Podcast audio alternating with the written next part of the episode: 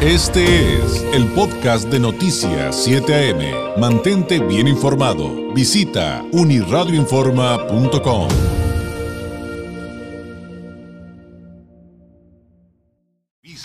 Vamos a temas de salud, asuntos esenciales, 8 de la mañana con 40 minutos.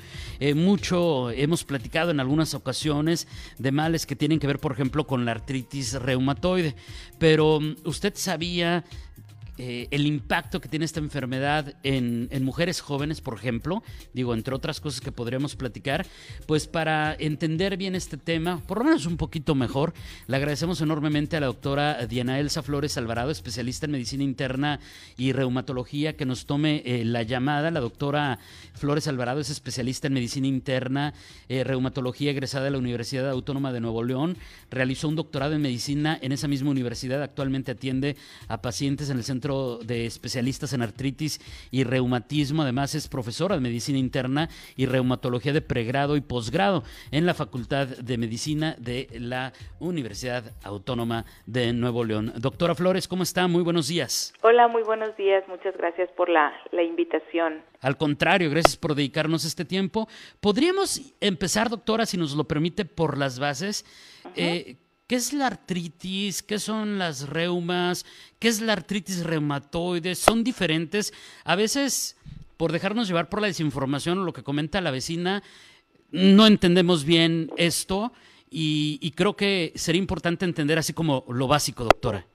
Sí, muy buenas tardes. Bueno, muy buenos días, perdón. Este, bueno, estos tres términos definitivamente son, son diferentes. Eh, el término artritis lo, el significado es inflamación de una articulación. Inflamación eh, se refiere no nada más a la presencia de hinchazón, de que está más grande la articulación, más, más gordita, sino el término de inflamación se refiere que además de ese aumento de volumen también hay dolor, eh, puede haber aumento de la temperatura, la articulación está caliente, ¿sí? Y hay limitación en la función, esto es, hay limitación en el movimiento. Entonces, esas características eh, denotan el término de artritis, inflamación de la articulación. Ahora, el término reumas es un término inespecífico, eh, es un término que se emplea de una manera muy, eh, vamos a decirlo, es un término popular y es algo que podemos referirnos o, muchas veces las, las personas, los pacientes se refieren como reumas a un dolor muscular, en ocasiones a un dolor articular. Entonces, eh, decirlo nada más, eh, eh, tengo reumas o en ocasiones dicen el término de riumas, ¿verdad? Pero el reumas este, es algo inespecífico. Realmente esto no está relacionado con ninguna enfermedad ni con un dato clínico en particular, sino es un término muy, muy ambiguo e inespecífico. Y la artritis reumatoide es una enfermedad. La artritis reumatoide es una enfermedad crónica que nos afecta más a las mujeres, que tiende a producir inflamación de las articulaciones, por eso se llama artritis, este, eh, y el término de reumatoide es porque se asocia con un examen que se llama factor reumatoide, entre otras cosas, este, un, un factor reumatoide positivo. Este, es una enfermedad sistémica, no se limita nada más a las articulaciones y es una enfermedad que puede afectar muchos órganos y sistemas. Muy bien. Entendida esa primera parte. Ahora, em, también hay muchos mitos, doctora, respecto a qué genera este tipo de males, este tipo de, de situaciones. ¿Hay algo que lo desate? Ya ve que de repente dicen, este, no, este, no sé, una de las tantas cosas que dicen en las familias, ¿no? No laves este, algo frío y luego algo caliente porque con el cambio de temperaturas te va a dar artritis. Cosas, como, cosas como esas que yo estoy seguro que ustedes, eh, puedo apostar que usted, doctora, las ha escuchado entre muchas otras. Sí, claro. ¿Se ha detectado un origen? Eh, el origen en sí de la, de la enfermedad definitivamente se desconoce. O sea, podemos definir a la enfermedad como una enfermedad de etiología desconocida, de causa desconocida. Es una enfermedad autoinmune. Auto significa propio, inmune mi propio sistema inmune, mi propio sistema inmunológico, mi sistema de defensa eh, me está enfermando, ¿sí? Me está enfermando. Entonces, se tienen que conjuntar en una persona varios factores para que se desarrolle la enfermedad. Y aquí es bien importante, eh, no quiero dejar pasar la oportunidad de que me estén escuchando este, muchas personas, porque, a ver, yo, yo tengo que tener la suma de genes, mis genes de la artritis, más factores ambientales.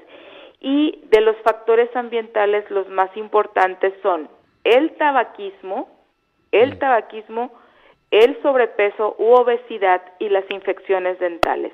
En particular estos tres, eh, sumados a factores genéticos, pueden desencadenar la enfermedad. ¿sí? Entonces, cuando muchas veces vienen los pacientes, familiares de pacientes y nos preguntan, doctora, ¿cómo puedo prevenir que a mí me dé artritis reumatoide? La verdad es que no hay una manera de, de prevenir como tal en este momento. Una prevención primaria no existe, pero las recomendaciones que damos, bueno, si tienes un familiar, tienes riesgo de padecer la enfermedad. Y lo que te puedo sugerir desde este momento es que no fumes, no te mantengas en tu peso, ¿sí? Y este y además de eso ir al dentista cada seis meses. Qué interesante porque son factores, híjole, que nos dicen siempre que hablamos de otras enfermedades salimos con el tema, ¿eh, doctora? O sea, cuando hablamos de cáncer, cuando hablamos de hipertensión, a ver el peso, a ver la fumada, a ver, o sea, finalmente, pues ahí está la lección y, y también está mucho en nosotros. Ahora. Eh, para no perdernos en, eh, tanto en el tema, ¿qué hay con el asunto de, que esta enfermedad, hablando de la artritis reumatoide, eh, sea discapacitante y, y, cuáles son los sectores poblacionales más afectados? A ver, la población más afectada es la, son las mujeres. Y sí, definitivamente es una enfermedad que si se diagnostica y trata oportunamente el pronóstico cambia, pero si no, definitivamente a los a, 10 años de padecer la enfermedad en una historia natural de la enfermedad, es decir, cuando la persona no recibe ningún tratamiento, casi el 75-80% de las mujeres o de las pacientes este, tienen alguna discapacidad laboral, dejan de trabajar, ¿sí? Entonces, fíjense, 8 de cada 10, entre 7 y 8 de cada 10, eh, a 10 años dejan de trabajar por esta razón. Entonces, este, es muy importante definitivamente eh, seguir el tratamiento cuando ya se ha hecho esta enfermedad, porque no nada más afecta eh, la discapacidad em, o, la funcionalidad, sino también afecta las, este, los aspectos sociales, económicos, eh, también la salud mental. Muchos de estos pacientes se acompañan de depresión e inclusive, pues otro punto importante es la la, lo relacionado a la fertilidad. Como esta enfermedad nos afecta más a las mujeres, pues es importante tener en cuenta también recibir un tratamiento adecuado para que la mujer no tenga ningún problema en el embarazo.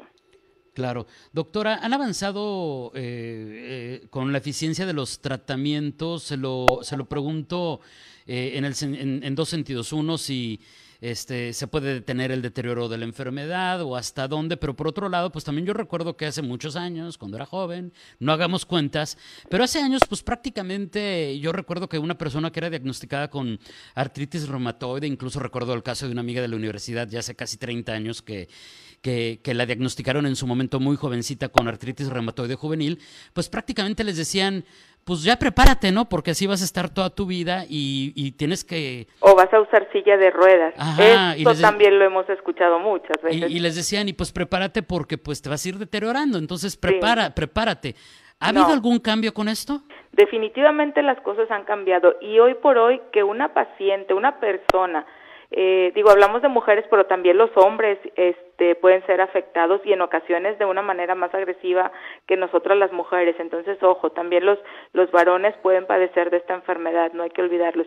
Pero, este, eh, hoy por hoy, el hecho de que una persona llegue con artritis reumatoide llegue a usar silla de ruedas o tenga alguna discapacidad, los reumatólogos lo consideramos un fracaso, un fracaso para nosotros como médicos. ¿Por qué? Porque los tratamientos disponibles en la actualidad impiden esto. O sea, eh, el objetivo del tratamiento es que la persona haga su vida completamente o casi completamente normal, claro, con algunos cuidados que se debe de tener cada caso en particular, dependiendo este de cada persona, pero definitivamente digo, tengo tenemos pacientes que básicamente usan muy poca cantidad de medicina este y tienen una calidad de vida excelente y una, eh, una actividades de la vida diaria prácticamente normales. Entonces es muy importante este eh, que sigan su tratamiento y más hoy en la actualidad donde nos vemos influenciados por las redes sociales en donde nos ofrecen productos mágicos, que eso es otro tema.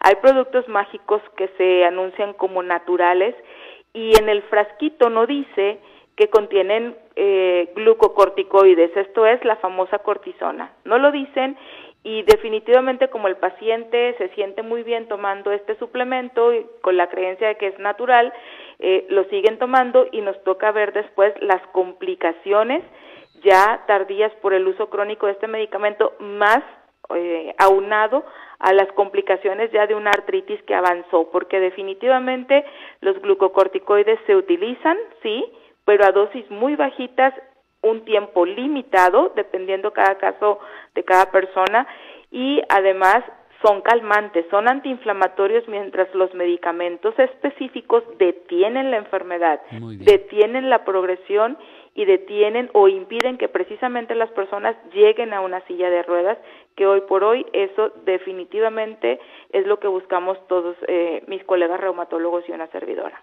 Doctora, pues muchísimas gracias por este tiempo. Nos quedan 30 segunditos y mi última pregunta creo que me la acaba de responder. Una persona que, que, sufra de estas condiciones, ¿cuál es el tipo de profesionista con el que debe acudir? O sea, ¿cuál es el médico especialista que le toca? Sería pues entonces un reumatólogo. Así es. Perfecto, entendido. ¿Con qué podemos cerrar, doctora? Le pediría una reflexión final, un, eh, eh, pues un mensaje en, en calidad de conclusión. Claro. Bueno, pues este, recordar que la artritis reumatoide es una enfermedad crónica potencialmente destructiva que puede afectar la calidad de vida y también disminuye la sobrevida, disminuye mi esperanza de vida, pero esto se puede revertir eh, consultando con su reumatólogo eh, con un buen tratamiento para evitar todas las complicaciones de la misma y tener una calidad de vida prácticamente normal. Doctora, le agradezco enormemente este tiempo. Muchísimas gracias. Un abrazo a la distancia. Muy buenos días. Muy buenos días a todos. Es la doctora Diana Flores, especialista en medicina interna y reumatología, hablándonos sobre la artritis reumatoide, que como usted escuchó, afecta muchísimo más a las mujeres y también muchísimo a, mujeres jóvenes. Y pues es una enfermedad crónica discapacitante que sí se puede atender y hay que hacerlo a tiempo. Este fue el podcast de Noticias 7am. Mantente bien informado. Visita unirradioinforma.com.